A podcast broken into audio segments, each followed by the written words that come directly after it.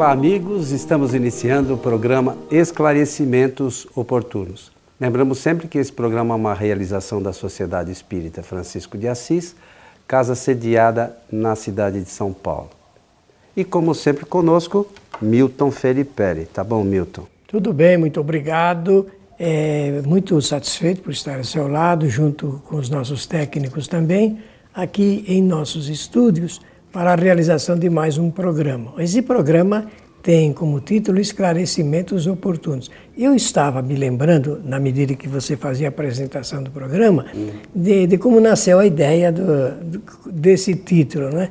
E as pessoas sempre precisam, oportunamente, de novos esclarecimentos. E esse programa tem essa é, garantia é, que, é, no seu projeto, visa a clarear assuntos que ainda estão meio nublados dentro do meio espírita. Quero aproveitar a oportunidade também para saudar a todos, desejando-lhes que os bons espíritos nos ajudem sempre. Ainda sobre a sua fala, é, a gente aqui não tem por objetivo falar nada de novo, na verdade. O que a gente comenta né, é o que está no livro nas obras fundamentais que são os livros da codificação, que lamentavelmente ainda não são tão conhecidas pelos espíritas. Né? Então, não há nada de novo, esses esclarecimentos são baseados nessas obras. A gente não tirou de, do nada, não tem nenhuma novidade é, que algum espírito novo veio trazer.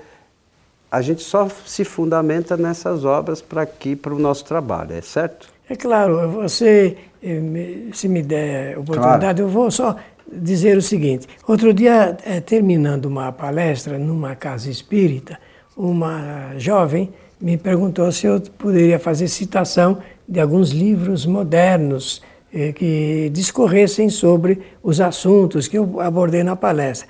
Eu falei, olha, tenho sim, os, os livros mais modernos que eu conheço que tratam dessa matéria eh, foram escritos por Allan Kardec. E proponho a você que leia os livros de Allan Kardec. Ah, mas Allan Kardec não é do século XIX, na metade do século. Falei, sim, ele é realmente. Mas é, os assuntos que ele trata são assuntos moderníssimos. Eles são de uma atualidade fantástica. Se você ler com atenção, você vai aprender muito o Espiritismo. Aí ela, então, uma boa advogada, ela falou, e nem os seus livros o senhor não recomenda, que são escritos agora? Falei, ah, eu recomendo para você conhecer as minhas ideias sobre os assuntos que Allan Kardec e os espíritos trataram, só para conhecer as ideias pessoais. E essa é que é a verdade, né? Eu acho que essa é uma realidade. E, e, e a gente não pode esquecer que os livros, todos de Allan Kardec, ele, nos livros dele, ele, ele foi auxiliado pelos espíritos superiores. É, esse é o detalhe, né? né? Essa é a diferença que a infinita maioria não leva em conta. Que os espíritos superiores estão muito além, a gente não faz nem ideia do que são os espíritos superiores. A única referência é que eles são próximos a Jesus, né, de conhecimento. Essa é, essa é a nossa única referência que, que a gente pode ter. Os outros todos são espíritos imperfeitos ainda, né? É, eu acho que na Terra hoje, daqueles que a gente conhece, não existe nem espíritos bons. É, é quanto mais. Espíritos do nível, que são, são a última instância né, da, da, da, da, parte dos espíritos bons antes de chegar aos espíritos puros. Né? Então, esses são os espíritos que coordenaram o trabalho de Allan Kardec. Né? E o livro dos espíritos, então, é um tratado de história, psicologia, biologia, química, eh, ciências exatas, é, física. Está tudo, tá tudo dentro do livro, do livro dos espíritos. E as pessoas ficam assombradas, mas é, então é uma obra que trata é, também me perguntaram do átomo, eu falo sim, no, no, livro dos Espíritos existe uma expressão dos Espíritos superiores a respeito da menor parte da matéria que existia, que era conhecida até aquele momento. De forma que é uma obra atual ou não é? E científica. Mas vamos ao nosso tema. Vamos sim, pois não. Ô, seu Milton, diz assim a pergunta desta pessoa Motivado por vocês, estou lendo o livro Céu e Inferno. Eu lembro que nós tratamos disso. Né, de Allan Kardec. É, gostaria que fizessem alguns comentários sobre o Código Penal da Vida Futura, do capítulo 7. E a pessoa aqui nos agradece, evidentemente. E nós agradecemos Também por ter encaminhado essa questão que vai dar chance de nós conversarmos a respeito desse importante artigo, título, capítulo do livro O Céu e o Inferno. O Céu e o Inferno foi publicado em 1865. É, Allan Kardec, três anos depois, encerra essa fase, não é? É, publicando em 1868 o livro A Gênese. Em 65, então, nós temos o Céu e o Inferno. Ele é dividido em duas partes. A primeira, que trata é, do que podemos dizer da teologia espírita, teologia, o estudo de, sobre a vida, Deus, né? E a segunda parte é um livro em que Allan Kardec é, arrola na seleção que ele fez de, de, depoimentos de espíritos. Tem 67 depoimentos importantes de espíritos que ele coloca na segunda parte. Nesse, nesse lado, o que esse, essa pessoa estudiosa está é, comentando é uma que Allan Kardec deu um título de Princípios da Doutrina Espírita sobre as penas futuras, sobre as penas futuras, que vai que é de importância é, fundamental, porque uma das primeiras coisas que eu no Espiritismo quis saber não era de quem eu tinha sido em outra encarnação, não. Quando era bem jovem, uma das minhas primeiras cogitações era do que eu iria passar depois de desencarnado. Porque eu queria saber o que iria, como é que era. O que, que vai acontecer o, comigo? É, acontecer o processo, quem vai me receber, para onde eu vou.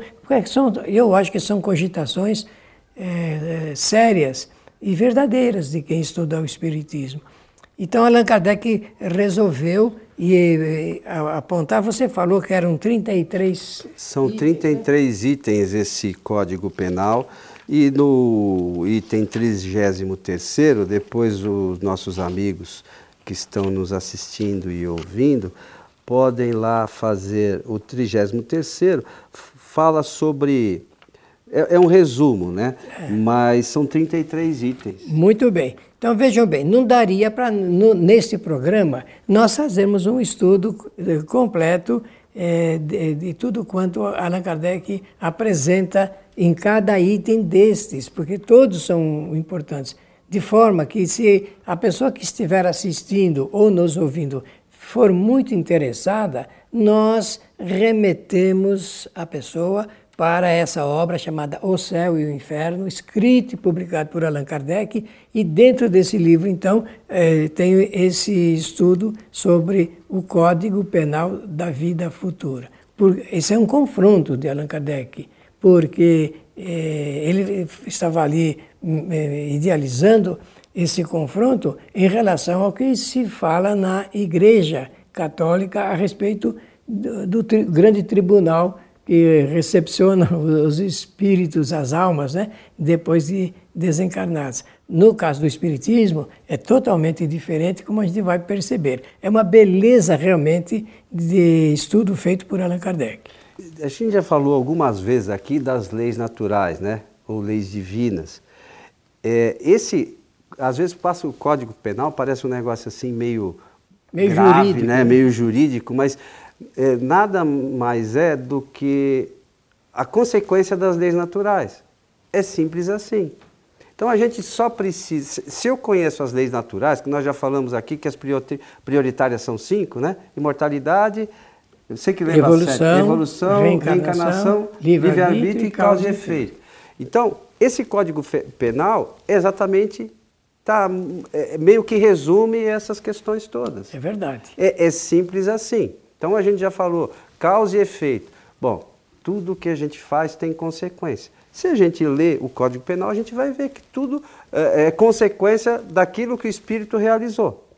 Então eu digo primeiramente o seguinte: não existe nenhum tribunal composto de espíritos ou de anjos para julgar o que uma pessoa fez ou, não, ou deixou de fazer enquanto esteve aqui no mundo material. Não existe nenhum tribunal. também não, é, não existe o julgamento feito diretamente por Deus. A coisa se dá de acordo com o que Antônio Coelho Filho apresentou agora, de acordo com as obras de Deus, as leis divinas. Então, esse é o segundo ponto. Então, não há é, tribunal constitu composto, constituído eh, de espíritos ou de anjos ou de outras almas para julgar as pessoas, a não ser um único tribunal, que é o tribunal da consciência do espírito. É, e, e, isso, é, é para aquele espírito culpado, não pode haver coisa pior, né? Não pode haver coisa pior. Imagine você que nos assiste, que nos ouve, quando você comete é, é, algum erro com relação a alguém. A hora que você se dá conta do, do equívoco, como é que você se sente? É simples assim. Esse é o Código Penal. Né? Porque aí a gente toma consciência, puxa, eu não devia ter feito aquilo, eu posso prejudicar a pessoa nisso, naquilo. E é isso que acontece. Aí, aí, aí entra no meio disso tudo, nós vamos fazer algum comentário aqui, mas eu estou só fazendo uma avant-première aqui. E no meio disso tudo existe é, a lei chamada causa e efeito. É isso aí. A causa e efeito. O, evidentemente, o causador terá que recolher os efeitos do que ele mesmo causou. Isso é natural, isso é, pertence à naturalidade eh, das leis divinas. Não é? Então, não é de se surpreender. Só que, quando a gente observa alguém passando por um grau de dificuldade extremada, mesmo, a gente não pensa no que ele fez, só pensa naquilo que ele está recolhendo. E é preciso que a gente observe que não seria possível recolher sem antes ter plantado. Porque a colheita vem sempre depois.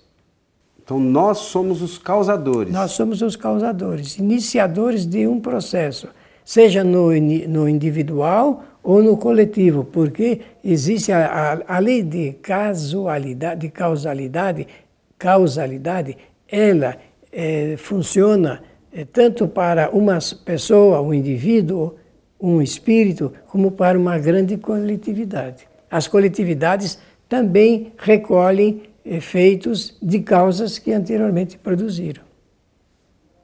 É, é, e a gente não se dá conta muito disso. Nem né? percebe isso. Nem percebe. Então, às vezes, a gente fica nessa roda viva né, da vida, buscando é, trabalho, coisas materiais e tal, e a gente não percebe que, às vezes, está atropelando pessoas. Por outro lado, a gente não percebe também ou não se dá conta que aquilo que a gente, vamos chamar aqui, entre aspas, sofre, é decorrência dos nossos equívocos do passado.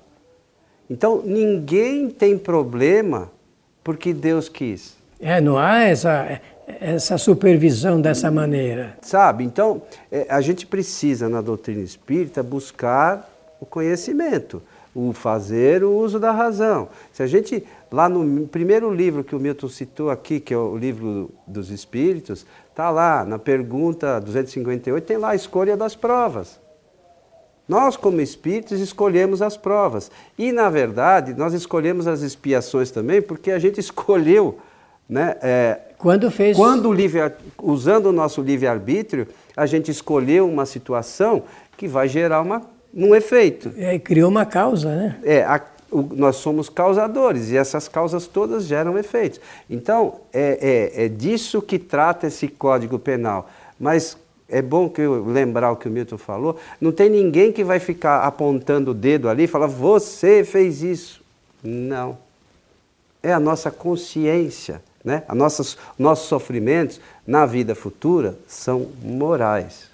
É porque vem desde mais de 30 mil anos atrás essa é, não, não, é ideia, essa é, educação é, é, religiosa e também, por consequência, espiritual para as coletividades, como a chinesa, por exemplo, eu estou falando desse tempo, que depois de, de desencarnado, o indivíduo, o espírito, ele é levado para a frente do, daquele Deus, porque eram muitos os deuses, aquele Deus que vai julgar o que a pessoa fez durante todo o ano. Ora, um ano. Então, é, durante um ano, ele vai, vai ser apreciado o que ele fez. Esse, esse Deus, se não me falha a memória, chama-se Deus da cozinha, por causa da, da, das atividades domésticas. E depois de julgado, ele vai receber a punição, a penalidade, o castigo pelas coisas ruins que fizeram. Isso não existe. Nós já sabemos que temos que limpar-nos eh, dessa, desse pensamento. O que existe é realmente o tribunal da consciência do espírito. Podemos falar assim, mas também sem muita rigidez, porque na, na soberana justiça do Criador, tudo acontece naturalmente.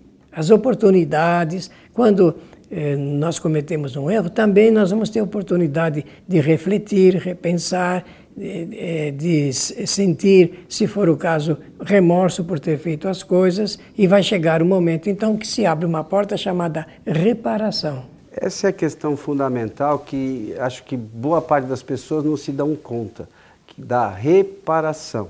É olha, porque o perdão é tudo. Não, tem, não é só isso. A gente tem que reparar um erro. É, é, como a gente está falando do, do, livro Céu e Inferno, para quem quiser ter uma ideia do que é a reparação, a, tem diversos, mas eu lembro sempre da história do Antônio B., aquele que é enterrado vivo, que explica bem. E essas histórias do, do livro Céu e Inferno não são historinhas inventadas. Né? Não, são é, documentos, são é, documentos, depoimentos. depoimentos de espíritos que passaram por, essa, por essas situações. Então, para quem quer ver essa história da reparação, como é que o espírito trabalha isso dentro dele, leia essa historinha lá. É, é, é só entrar para facilitar a vida, quem não tem o livro, entra lá no site do ipeak.net, que é lá do nosso amigo Cosme Massa, e escreve Antônio B enterrado vivo.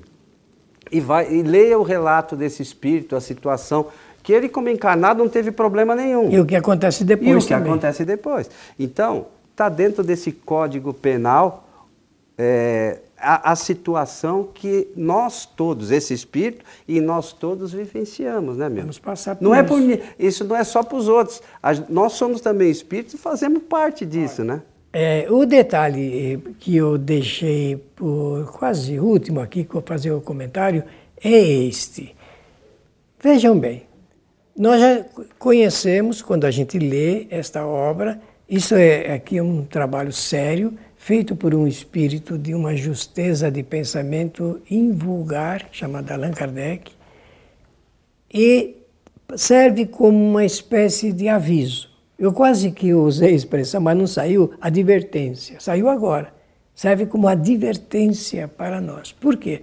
Ao ler esta matéria, eu fico sabendo que eu não preciso esperar a minha desencarnação para começar a fazer a reparação dos males que eu criei, ou das minhas imperfeições, dos erros, dos desvios. Não, eu posso agora, fazendo essa listagem reflexiva, chegar ao ponto de dizer assim: eu vou começar a buscar contato com as pessoas às quais eu causei algum mal nesta vida, ou nesta existência, ou nesta encarnação. E com o pensamento, com, usando a palavra do coelho, trabalhar isto de uma maneira que seja possível uma aproximação a fim de minimizar os desgostos, as tragédias, a inoportunidade que nós causamos para as pessoas, o mal que a gente causa para as pessoas.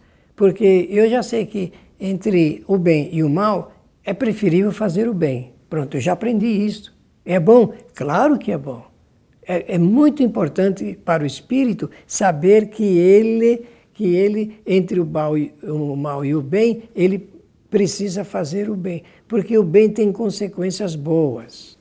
Mas às vezes tem alguém que esteja nos ouvindo, nos assistindo, pode pensar: poxa, mas eu faço, a pessoa não reconhece. Não é não, problema não seu. tem importância. O problema é dele. O, o, o, nós somos os causadores. Estamos fazendo alguma coisa de bom para ajudar a pessoa. Se ela não reconhece, é um problema dela. A nossa parte, a gente só pode fazer a nossa parte. A parte dela é quem tem que fazer ela. Se ela é, é uma pessoa que não reconhece, não se dá bem com isso, é um problema dela. Vai ter efeito também para ela. Sim, como tudo tem efeito. Conta pontos, conforme se diz é, na gíria popular dos jogos, né? contar pontos. A gente quer contar pontos, acrescentar, criar um grande volume de pontos.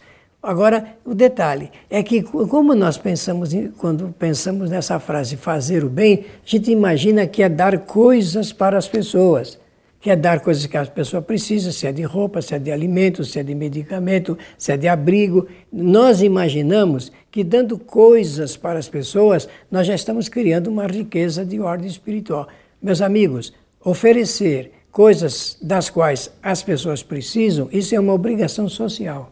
Jesus aponta para o outro lado deste assunto ligado com a verdadeira caridade, quando nós vivenciamos a paciência, a tolerância e a indulgência. Eu falei três, podem procurar no Novo Testamento as vezes que Jesus tocou nesse assunto da paciência, da tolerância e da indulgência, que são pontos, degraus da verdadeira caridade.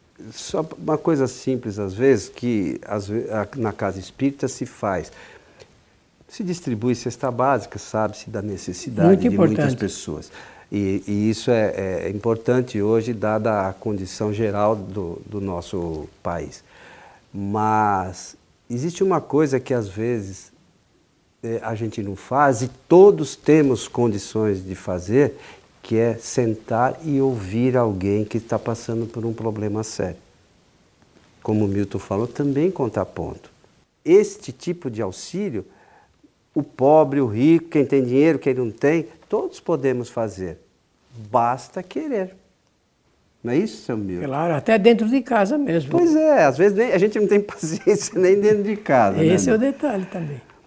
Mas é isso aí, meu amigo. Então Muito fica bem. a sugestão desse, da, da, aos nossos amigos da leitura desse capítulo, que é o capítulo 7 do, da primeira parte do livro O Céu e o Inferno. É, são 33 itens, são aí acho que três páginas quatro ou quatro páginas, páginas, se não me engano para aqueles que gostam de ler, que vão entender esse código muito melhor do que qualquer coisa que a gente faça comentário. É, tenha comentado aqui. E fica também a sugestão para ver essa coisa da reparação, que é importante, que a maioria esquece, né? Todo mundo fala do arrependimento, do perdão e tal, mas tem a reparação. E a reparação, às vezes, não é nem não tem nem a ver com o espírito ofendido, tem mais a ver com a nossa condição realmente de superar as nossas deficiências. Né, seu Milton? Isso mesmo, Pérez? muito bom. Então estamos chegando à final aqui, seu Milton. Agradecer a atenção de todos, desejando sempre, sempre, sempre que os bons espíritos nos ajudem. Lembrando que a nossa casa transmite as palestras públicas às quartas-feiras a partir das 20 horas. Então a nossa página é facebook barra transical, né? o transição sem o, o tio e a cedilha. A todos o nosso abraço e esperamos encontrá-los em nosso próximo programa. Até lá.